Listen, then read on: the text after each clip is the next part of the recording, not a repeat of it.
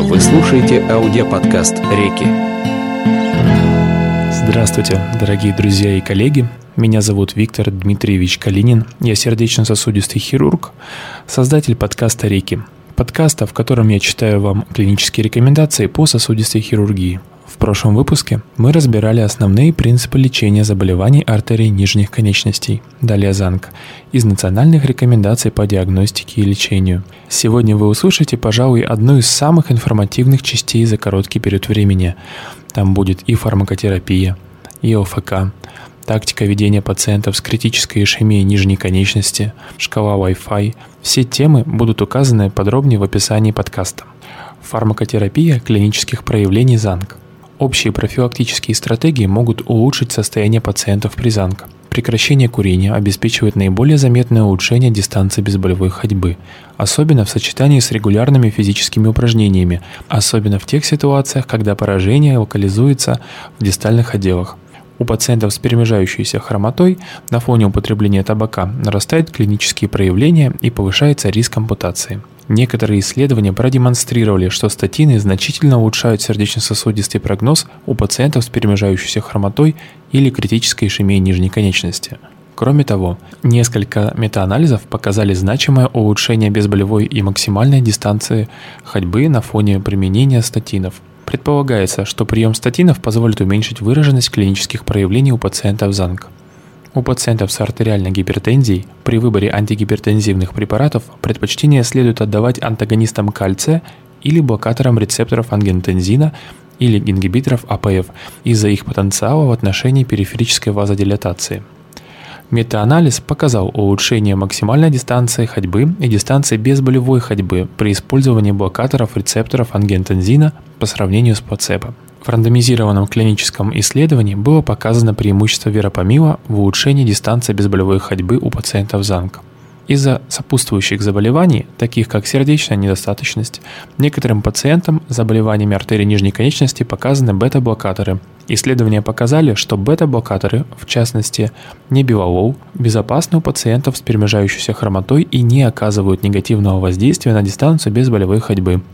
В двойном слепом рандомизированном клиническом исследовании было проведено сравнение эффективности препаратов метапролол и небиволол у 128 пациентов с перемежающейся хромотой и артериальной гипертензией, ранее не получавших бета-блокаторы. Период терапии и наблюдения составил 48 недель, и в течение этого времени было отмечено, что оба препарата в равной мере влияли на снижение артериального давления. В обеих группах пациентов максимальная дистанция безболевой ходьбы значительно улучшилась. Небивалол показал преимущество со значительным улучшением дистанции безболевой ходьбы 34% по сравнению с 17% для метапролола. В другом исследовании, включившем 1873 пациента с критической ишемией нижней конечности и которым было проведено эндоваскулярное вмешательство, у пациентов, принимавших бета-блокаторы, не было отмечено худшего клинического результата. У 1000 273 пациентов, госпитализированных с выраженными проявлениями заболевания артерии нижней конечности, летальность и частота ампутации не отличалась среди пациентов, принимавших бета-блокаторы, и тех, кто не принимал. Введение пациентов с перемежающейся хромотой. Лечебная физкультура.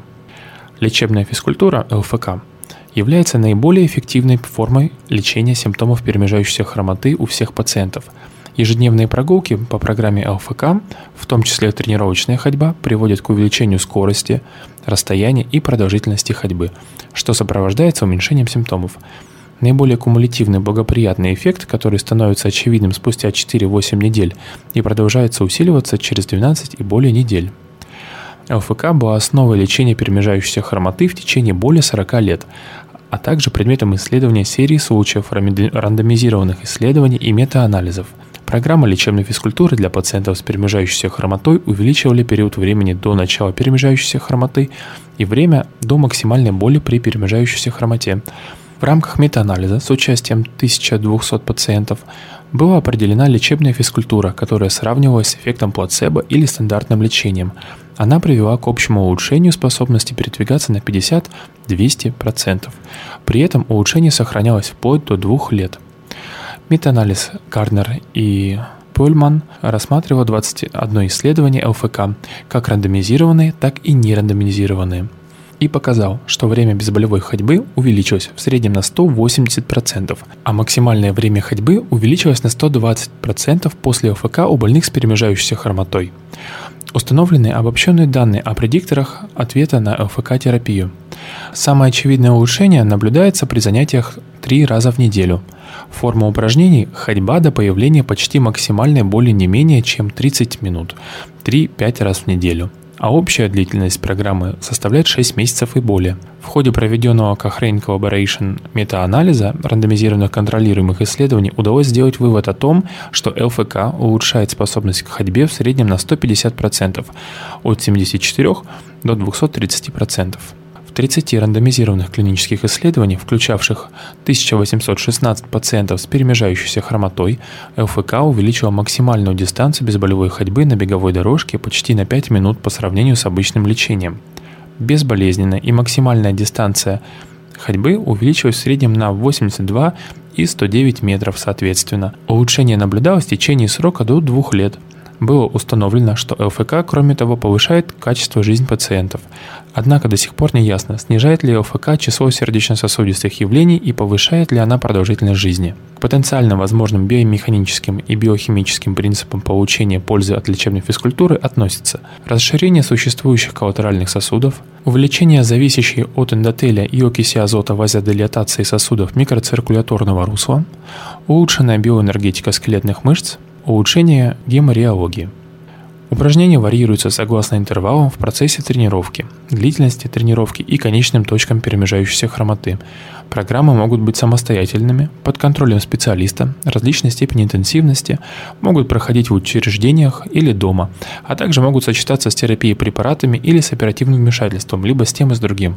Классический метаанализ потенциальных компонентов программы лечебной физкультуры для перемежающейся хромоты определил, что наибольшие эффекты были достигнуты при программе ходьбы, рассчитанной более чем на 6 месяцев и как минимум с тремя занятиями в неделю, длительность более 30 минут.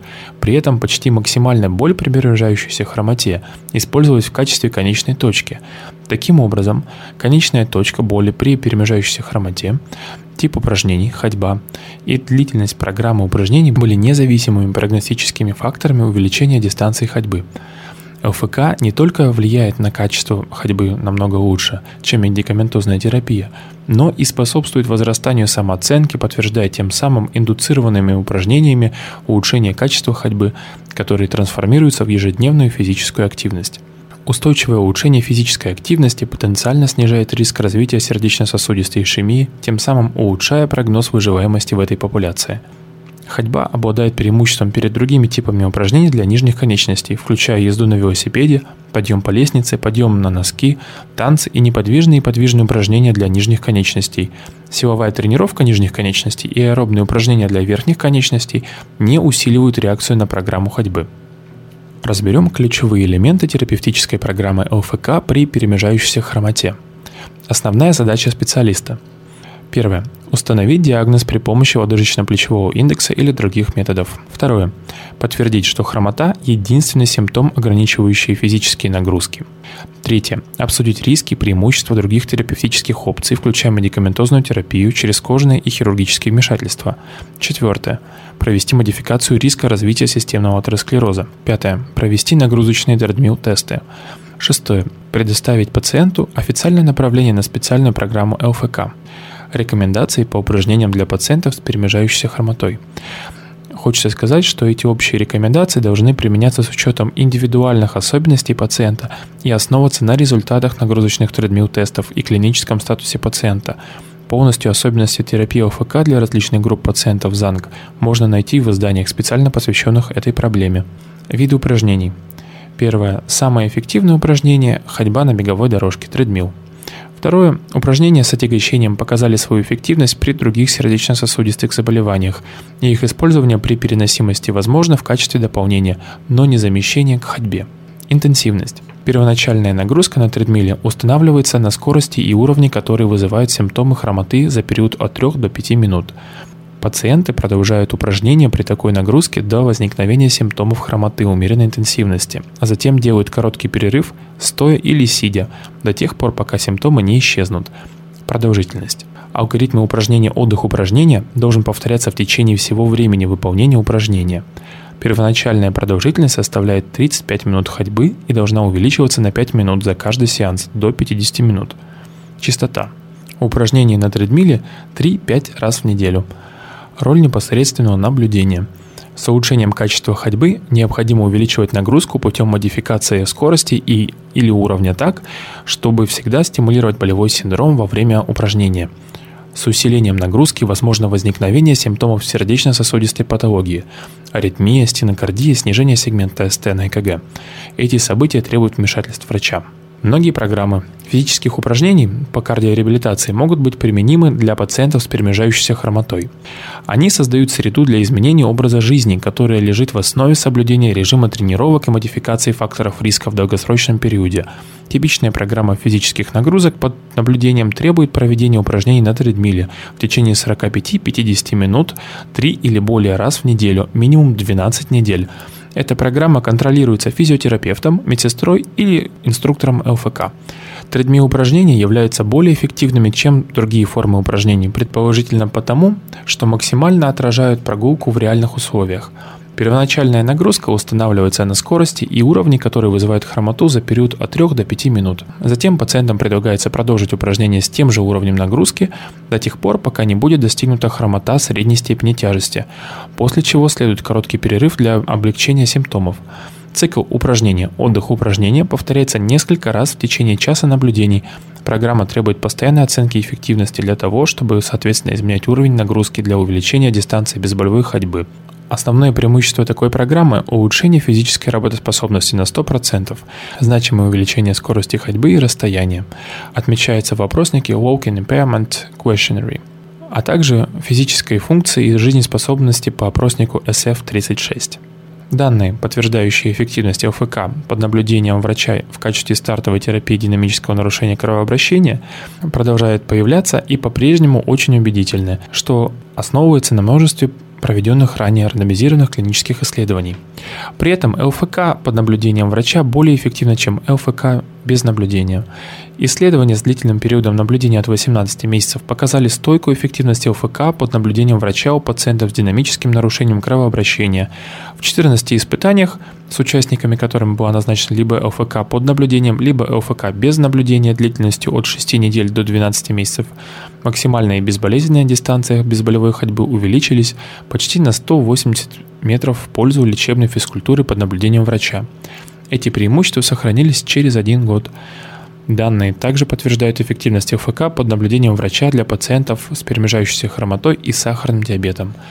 Преимущество упражнений при проведении ЛФК под наблюдением врача связано с тем, что ряд пациентов имеют различную сопутствующую патологию, и врач, исходя из этого, может оценить риски и пользу от проведения данной процедуры, дозировать необходимую нагрузку, что способствует максимальной эффективности и безопасности.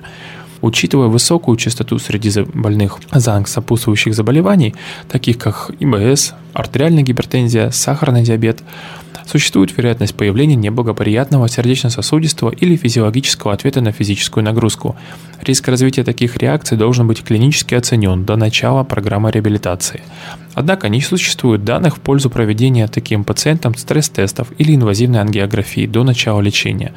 ЛФК под наблюдением инструктора является безопасной и рутинный кардиологический скрининг перед ее проведением не требуется. С другой стороны, с учетом того, что описанные выше серьезные нежелательные явления редко документируются в клинической практике или исследованиях, безопасность может быть обеспечена при помощи проведения стандартного тредмил-теста. Этот тест должен проводиться под контролем ЭКГ в 12 отсведениях. Таким образом, могут быть зарегистрированы ишемические симптомы, изменения сегмента СТ или зубца Т, нарушение ритма. Несмотря на то, что такие пациенты из-за наличия симптомов перемежающейся хромоты пройдут щадящий тест и потому не достигнут максимальной силы выполнения упражнения, Результаты теста могут быть использованы для определения отсутствия неблагоприятного эффекта сердечно-сосудистой системы на достигнутый уровень нагрузки. При помощи нагрузочного теста также можно получить информацию о пороге хромоты и ответить ЧСС и артериального давления на предписанную нагрузку. Поощряется участие пациента в программе физических нагрузок под контролем ЭКГ, ЧСС, артериального давления и уровня глюкозы крови. Целесообразно также использовать мониторирование в течение первого занятия, а затем, в зависимости от индивидуального ответа организма, определить необходимость дальнейшего мониторирования проводились исследования по сравнительной эффективности ЛФК и реваскулизирующих операций. Так, в исследовании Clever приняли участие пациенты с атеросклеротическим поражением аортопоздошного сегмента и перемежающейся хромоты. Было проведено сравнение через 6 и 18 месяцев эффективности ЛФК под наблюдением врача и эндоваскулярная реваскуляризация. В обеих группах пациентов были получены хорошие результаты в течение этого срока наблюдения. В другом рандомизированном клиническом исследовании, в котором проводилось сравнение эффективности ЛФК под наблюдением врача эндоваскулярной реваскуляризации в подвздошной или бедренно-подколенной позиции, при 7-летнем наблюдении не было выявлено достоверных различий в увеличении дистанции безболевой ходьбы и конечных исходов качества жизни. Рандомизированное клиническое исследование далее РКИ, длительностью 3 месяца, в котором сравнивалась черезкожная транслюминальная ангиопластика, ЛФК под наблюдением врача и комбинированное лечение динамического нарушения кровоснабжения показало, что ЛФК под наблюдением врача и ангиопластика приводили к улучшению клинических исходов и исходов качества жизни, а сочетание ангиопластики с ЛФК под наблюдением врача приводили к большему клиническому улучшению, чем каждый из видов лечения по отдельности. В исследовании ERASE пациенты были рандомизированы в группы, получавшие эндоваскулярную реваскуляризацию в сочетании с ЛФК под наблюдением врача, либо изолированную ЛФК под наблюдением врача. Через один год у пациентов из обеих групп наблюдалось достоверное увеличение дистанции безболевой ходьбы и качества жизни. При этом большие улучшения отмечались в группе, получавшей комбинированную терапию. При исследовании влияния ЛФК на клинические проявления ХАН – было доказано, что неструктурированные программы ходьбы по месту жительства или на дому, включающие общие рекомендации пациентам с динамическим нарушением кровоснабжения просто ходить больше, неэффективны по сравнению со структурированными рекомендациями по ходьбе. Так, исследование GOALS показало улучшение по нескольким параметрам функционального статуса по сравнению с контрольной группой, не получавшей физических упражнений через 6 месяцев. При этом улучшение сохранялось и через 12 месяцев. При самостоятельных занятиях ЛФК важным предоставляется строгое соблюдение программ упражнений по месту жительства или на дому, которое бывает проблематичным. Исследования, включающие методики изменения поведения, такие как медицинский тренинг и мониторинг активности в контролируемых условиях, снижают количество прекративших занятия пациентов и способствуют повышению уровня соблюдения предписаний, тем самым улучшая функциональные исследования и качество жизни как в краткосрочной, так и в долгосрочной перспективе.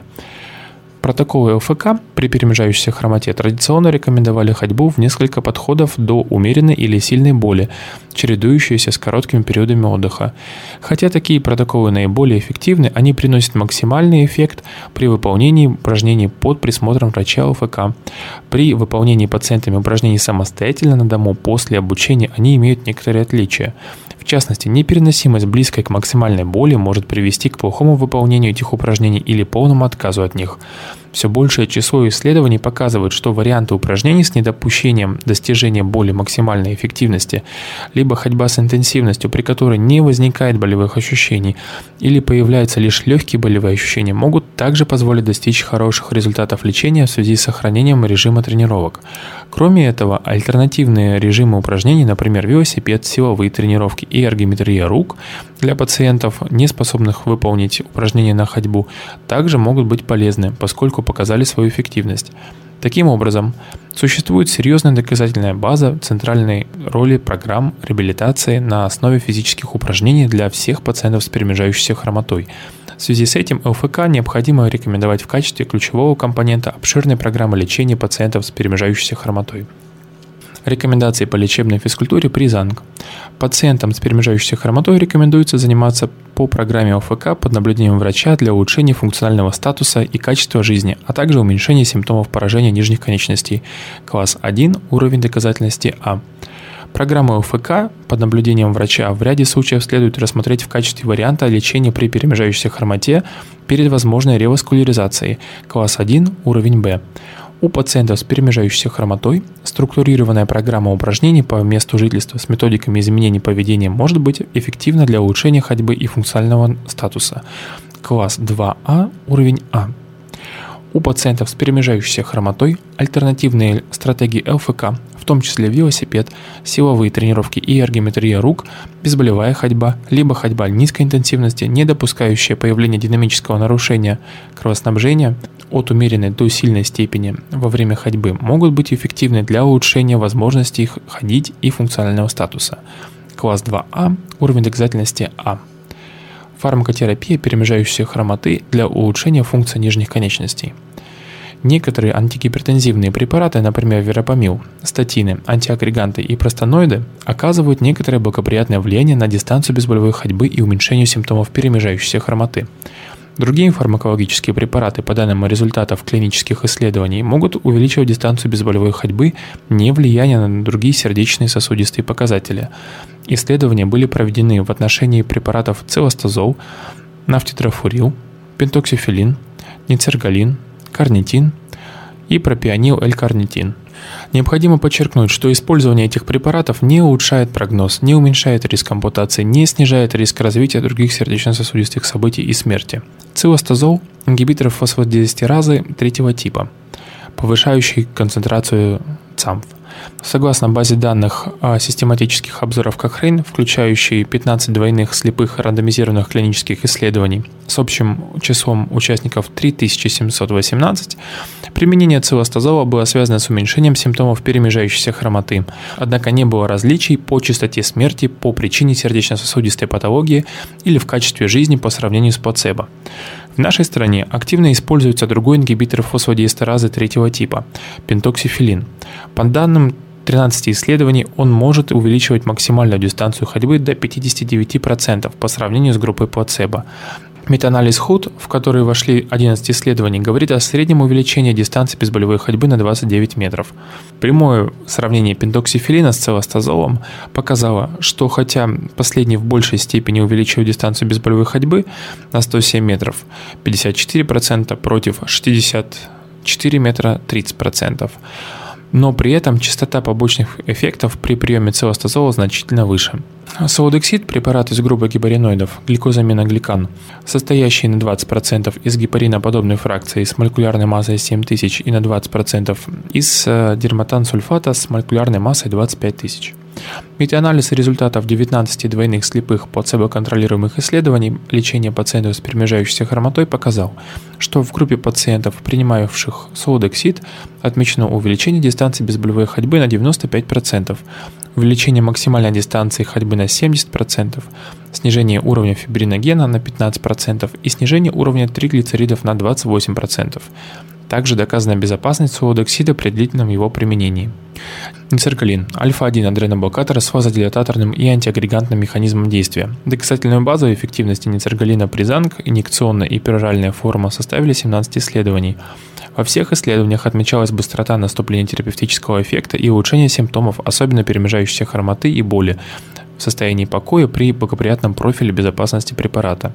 Эффективность препарата подтверждена у пациентов различных возрастных групп с периферическими сосудистыми и метаболическими нарушениями, с различной степенью тяжести поражения сосудов конечностей при коротких и длительных курсах терапии. Вазоактивный лекарственный препарат нафтидрофурила оксалат усиливает аэробный гликолиз и потребление кислорода в ишемических тканях.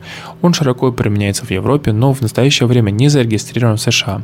Было отмечено, что препарат увеличивает дистанцию безболевой ходьбы. В ряде рандомизированных плацебо-контролируемых либо с активным контролем исследований с небольшой выборкой было показано позитивное влияние актовигина на дистанцию безболевой ходьбы у пациентов с заболеваниями периферических артерий стадии 2Б по Покровскому. Левокарнитин усиливает метаболизм скелетных мышц. В рамках клинических испытаний было отмечено небольшое улучшение максимальной дистанции безболевой ходьбы по сравнению с плацебо, хотя в ряде стран зарегистрировано в качестве пищевой добавки. При проведении клинических испытаний любых препаратов Призанг их эффективность оценивается главным образом по динамике дистанции безболевой ходьбы или максимально проходимой дистанции МПД. А также по данным исследований микроциркуляции и по показателям, отражающим функциональное состояние клеток крови.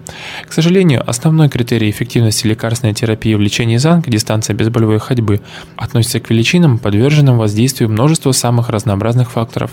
Это наглядно демонстрирует результаты клинических плацебо-контролируемых исследований, где положительный результат в основных группах иногда соизмерим с положительным результатом в группе плацебо или не так значительно превосходит результат. К сожалению, крупных исследований для получения максимальной значимости результата количество больных в них должно превосходить тысячи пациентов. Ни по одному из применяемых препаратов не проведено. Этим фактом могут объясняться определенные трудности при трактовке приводимых выводов. Несмотря на то, что у пациентов ЗАНГ было показано повышение уровня гомоцистеина в плазме крови по сравнению с пациентами без заболеваний периферических артерий, отсутствуют данные о том, что введение в рацион витаминов группы В улучшает клинические исходы у пациентов. В исследовании ХУП-2 приняло участие 5522 пациента с атеросклеротическим поражением сосудов, в том числе симптомами перемежающейся хромоты, или сахарным диабетом с дополнительными факторами риска. Они были рандомизированы в группы, получающие фолиевую кислоту, витамин В6, витамин В12 или плацебо. Несмотря на снижение уровня гомоцистеина в группе, получавшей витамины, не отмечалось улучшение первичной конечной точки в виде снижения частоты инфаркта миокарда, инсульта или смерти по причине сердечно-сосудистой патологии. Основным показанием для группы простагландинов является критическая ишемия, а применение этих препаратов у пациентов с перемежающейся хромотой не имеет преимуществ перед стандартными схемами консервативного лечения и является экономически затратным. Рекомендации по фармакотерапии перемежающейся хромоты. Целостазол может применяться для уменьшения симптомов и увеличения дистанции ходьбы у пациентов с перемежающейся хромотой. Класс 2А, уровень доказательности А. Дополнительные возможности для увеличения дистанции безболевой ходьбы, помимо ЛФК, может дать консервативная терапия с применением следующих препаратов. Пентоксифилин, нафтидрофурил, солодексид, ницергалин, буфомедил, актовегин, генная терапия. Класс 2b, уровень доказательности B. Введение в рацион витаминов группы В для снижения уровня гомоцистеина с целью профилактики сердечно-сосудистых событий у пациентов с заболеванием периферических артерий не рекомендуется. Класс 3, уровень доказательности B. Реваскуляризация при лечении перемежающейся хромоты. Анатомическое расположение и распространенность артериальных поражений влияет на выбор варианта реваскуляризации. Поражение аортопоздошного сегмента – Изолированные поражения аортопоздошного сегмента являются достаточно распространенной причиной развития перемежающейся хромоты. В случае коротких стенозов окклюзии подвздошных артерий менее 5 см Эндоваскулярные вмешательства обеспечивают хорошую долгосрочную проходимость сосудов, более 90% в течение 5 лет, с низким риском осложнений. В случае поражения подвздошно-бедренного сегмента рекомендовано гибридное вмешательство, обычная эндоротректомия или шунтирование на уровне бедра в сочетании со стентированием подвздошных артерий, даже при протяженных окклюзивных поражениях. Если окклюзивное поражение распространяется на инфраренальный сегмент аорты, можно рассмотреть эндоваскулярное вмешательство на аорте и ее бифуркации. В небольших сериях наблюдений первичная проходимость за 1 и 2 года составляла 87 и 82% соответственно. Если окклюзионное поражение распространяется на аорту вплоть до почечных артерий и подвздошных артерий, в таком случае показано аортобифеморальное шунтирование, но его проведение показано у пациентов без тяжелой сопутствующей патологии при тяжелой ограничивающей повседневную активность ишемии нижней конечности. В случае подобных обширных поражений эндоваскулярные вмешательства могут рассматриваться в качестве варианта, но они не лишены переоперационных рисков формирования протяженных окклюзивных поражений, если невозможно провести ни одно из вмешательств при прогрессировании ишемии до критической, то возможно рассматривать экстранатомическое шунтирование, например, подмышечно-бедренное шунтирование. Поражение бедренно-подколенного сегмента. Поражение бедренно-подколенного сегмента достаточно распространено у пациентов с перемежающейся хромотой. Если глубокая бедренная артерия не имеет значимых стенозов, то есть определенная вероятность того, что симптомы перемежающейся хромоты будут уменьшены с помощью ОФК, то вмешательство в данном случае не потребуется. Окончательное решение о варианте реваскуляризации необходимо принимать с учетом степени тяжести ишемии, локализации, протяженности поражения, клинической значимости сопутствующей патологии. При необходимости выполнения реваскуляризации в первую очередь необходимо рассматривать вопрос об эндоваскулярном вмешательстве как наименее инвазивном. При протяженных стеноклюзивных поражениях проведение эндоваскулярной реканализации возможно, но лучшая проходимость достигается при хирургическом шунтировании, особенно при использовании аутовены. Сравнительные исследования двух способов вмешательств, эндоваскулярные и открытые, отсутствуют. В исследовании Silver PTX, котором проводилась оценка эффективности стентов с лекарственным покрытием при лечении поражения артерии бедренно-подколенного сегмента протяженностью свыше 14 см и функциональным классом выше двух по классификации Рутерфорд. Эффективность проходимости стента реваскуляризированного участка артерии оценивалась через 5 лет и в случае применения стента с лекарственным покрытием составила 66%, в сравнении с 43% при применении стента без покрытия. Пятилетняя проходимость после бедренно-подколенного шунтирования выше колена составляет больше 80% с использованием большой подкожной вены и 67% с использованием синтетических протезов. Проблемой эндоваскулярных вмешательств является долгосрочная проходимость стентов в бедренно-подколенной области, где артерии являются очень мобильными.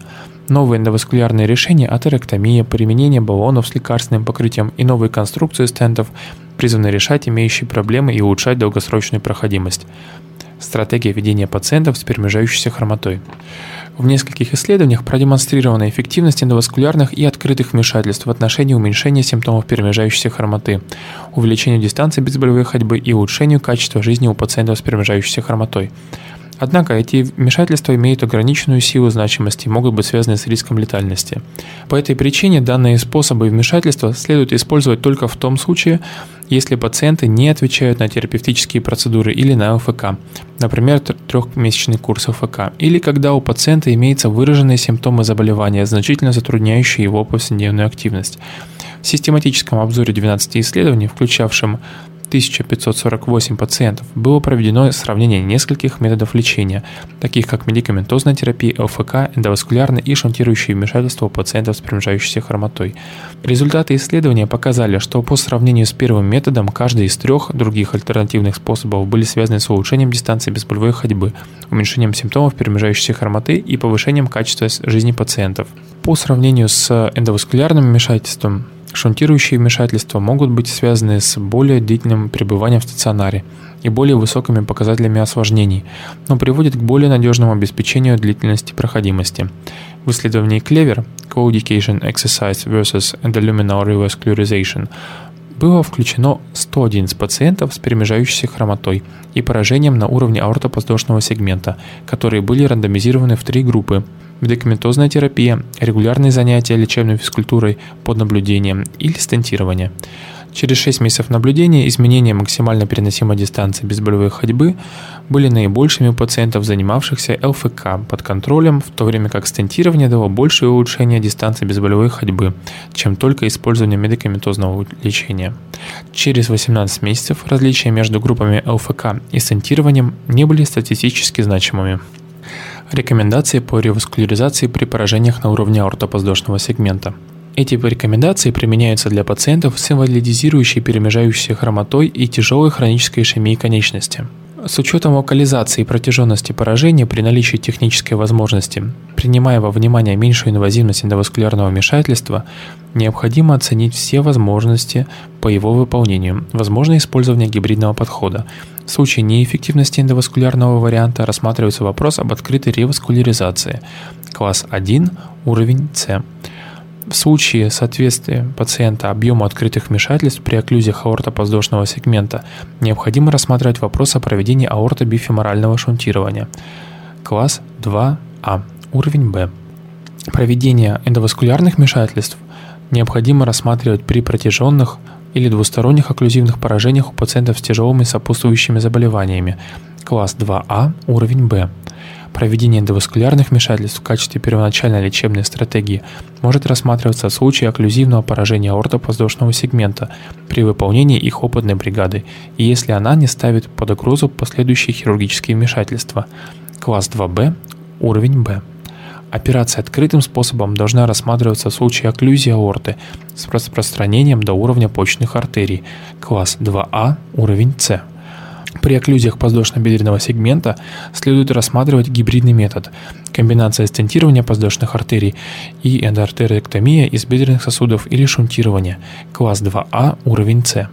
Экстраанатомическое шунтирование может рассматриваться для пациентов при отсутствии альтернативных вариантов хирургических вмешательств, класс 2Б, уровень С.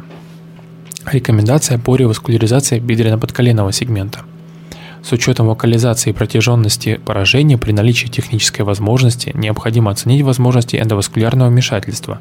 В случае неэффективности эндоваскулярного вмешательства рассматривается вопрос об открытой реваскуляризации.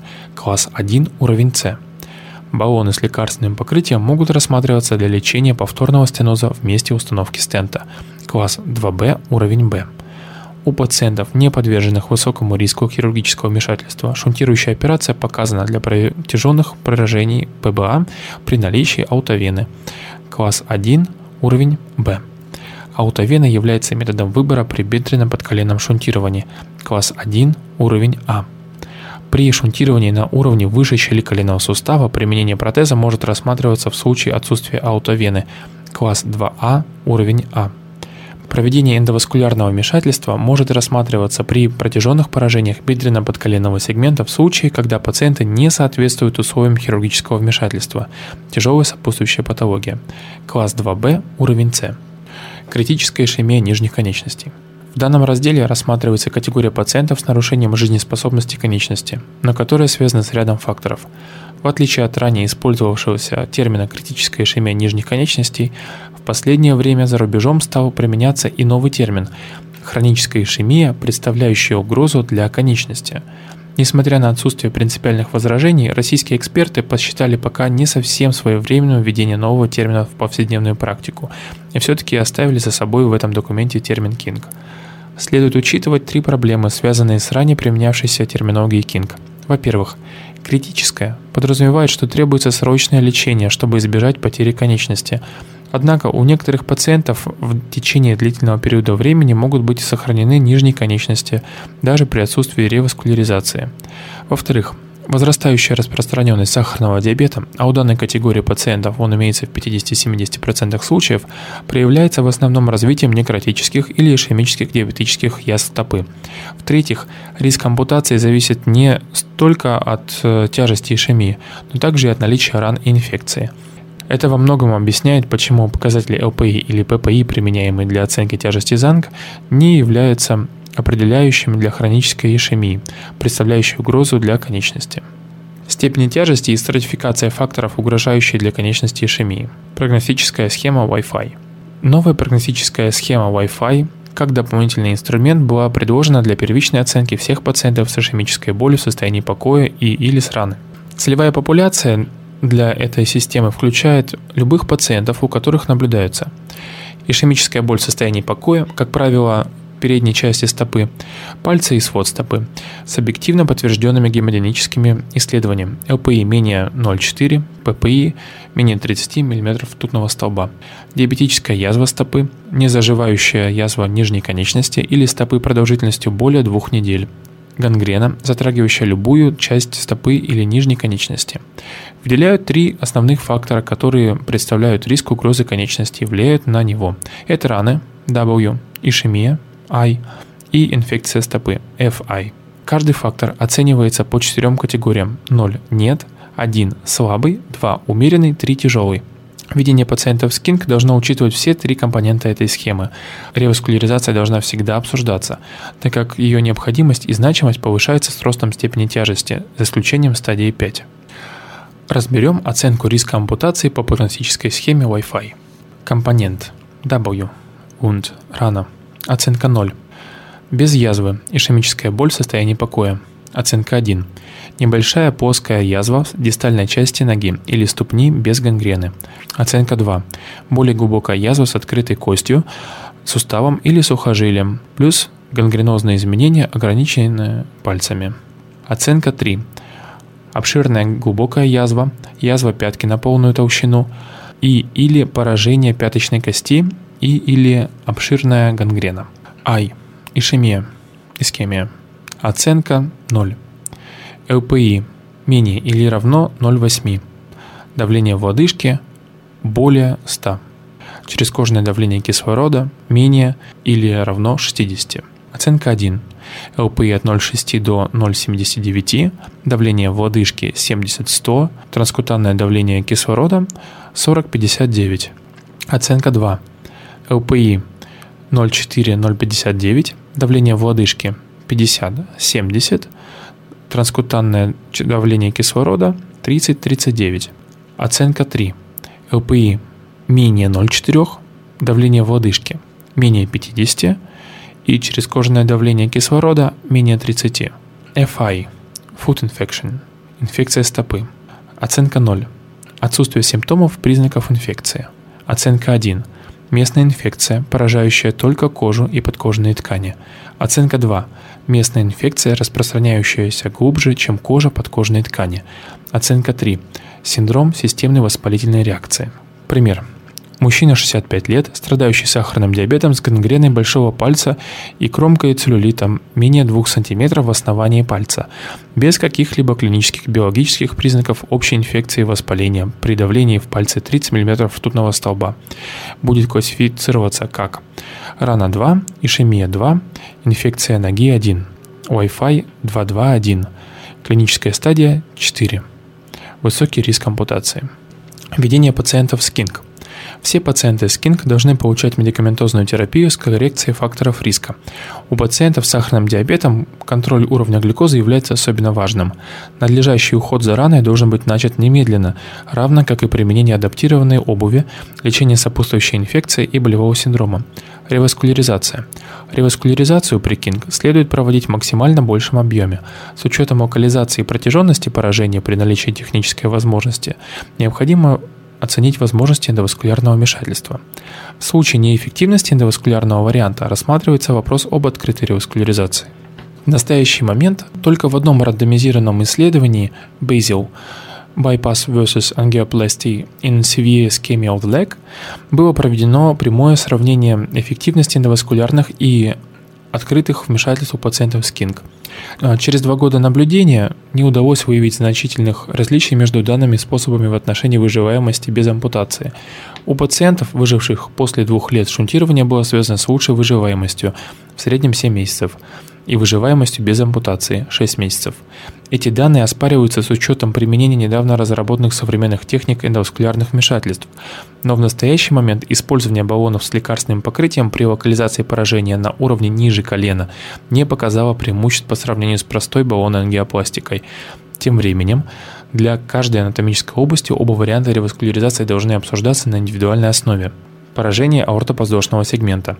Критическая ишемия конечности почти никогда не бывает связана с изолированным аортопоздошным поражением, и нисходящее поражение часто носит сопутствующий характер. В дополнение к КТ и МР-ангиографии для полной оценки артериальной сети и планирования вмешательства требуется проведение полной цифровой ангиографии вплоть до дуги стопы. Гибридные методики вмешательств, например, стентирование аортопоздошного сегмента и дистальный шунт, следует рассматривать при лечении этой категории пациентов в одноэтапном режиме. Поражение бедренно-подколенного сегмента – Критическая ишемия конечности крайне редко бывает связана с изолированным поражением ПБА. Обычно выявляется бедренно-подколенное поражение в сочетании с аортопоздошным поражением или поражением на уровне ниже колена. Применение реваскуляризации должно рассматриваться в зависимости от сложности поражения. При планировании эндоваскулярного вмешательства следует сохранить зоны для взятия трансплантатов для потенциального использования при шунтировании. Когда принимается решение о проведении шунтирования, протез должен быть как можно коротким. Преимущество имеет аутовена. Поражение на уровне подколенной артерии. Обширное поражение подколенной артерии в основном наблюдается у пациентов с сахарным диабетом, часто в сочетании с поражением ПБА. Проведение цифровой ангиографии всей конечности вплоть до артериальной дуги стопы показано для оценки всех вариантов реваскуляризации. При стенозах и коротких окклюзиях эндоваскулярное вмешательство может быть вариантом выбора. Для протяженных окклюзий бедренных артерий аутовенозное шунтирование обеспечивает хорошую долговременную проходимость. Если пациент имеет повышенный риск хирургического вмешательства или не имеет аутовены, можно предпринять эндоваскулярное вмешательство. Рекомендации при реваскуляризации подколенно-берцового сегмента – в случае King для сохранения конечности показана реваскуляризация на уровне подколено-берцового сегмента, класс 1, уровень С. Для реваскуляризации подколено-берцового сегмента При планировании шунтирования необходимо использовать аутовену. Класс 1, уровень А. При наличии технической возможности необходимо оценить возможности эндоваскулярного варианта реваскуляризации. Класс 2А, уровень Б. Ампутация. Малая ампутация. В случае Кинг часто требуется небольшая по объему ампутация до уровня передней части стопы для удаления некротических тканей с незначительными последствиями для мобильности пациента. Перед ампутацией с целью улучшения заживления раны необходимо рассмотреть вопрос о реваскуляризации. Для определения зоны ампутации могут выполнены определение транскутанного давления кислорода стопы и давления в пальцевых артериях. Большая ампутация – Пациентам с обширным некрозом или гангреной при отсутствии показаний для амбулаторного наблюдения, боли, риска развития инфекций или полиорганных нарушений с тяжелыми сопутствующими заболеваниями рекомендовано выполнить первичную большую ампутацию. Это вмешательство позволяет остановить развитие осложнений необратимой ишемии конечности, позволяя в некоторых случаях восстанавливать пациентов с помощью дальнейшей реабилитации и протезирования. Вторичная ампутация проводится после неудачной реваскуляризации, если повторное вмешательство больше невозможно, или когда состояние конечности продолжает ухудшаться из-за инфекции или некроза, несмотря на проходимый протез и оптимальное ведение пациента. В любом случае предпочтительной является ампутация ниже щели коленного сустава, так как она обеспечивает лучшую подвижность при использовании протеза. Для прикованных к постели пациентов наилучшим решением может быть ампутация бедра. Рекомендации по ведению пациентов с КИНГ раннее выявление трофических нарушений тканей и или инфекций и направление пациента к сосудистому хирургу является обязательным для улучшения шанса сохранения конечности. Класс 1, уровень С. У пациентов с КИНГ показана оценка риска ампутации. Класс 1, уровень С. У пациентов с КИНГ при наличии сахарного диабета рекомендуется оптимальный контроль гликемии. Класс 1, уровень С.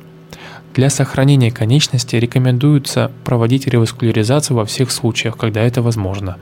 Класс 1, уровень Б. У пациентов с кинкопоражением на уровне ниже коленного сустава до реваскуляризации следует рассматривать проведение ангиографии, включая артерии стопы. Класс 2А, уровень С. У пациентов с КИНК терапия стволовыми клетками, генная терапия не показана из-за дефицита времени и появления признаков реваскуляризации только через 3-4 недели. Класс 3, уровень Б. На сегодня это все, о чем я хотел вам рассказать. Спасибо, что разделяете мой интерес к сосудистой хирургии. Присылайте свои комментарии и впечатления о подкасте мне на почту, а также в инстаграм Калинин ВД. Я постараюсь выкладывать в своем инстаграме таблицы и схемы из рекомендаций. Если вам понравился подкаст, расскажите о нем своим коллегам и друзьям в соцсетях. В следующий раз мы рассмотрим острую ишемию нижних конечностей. Будьте здоровы! Вы слушаете аудиоподкаст «Реки».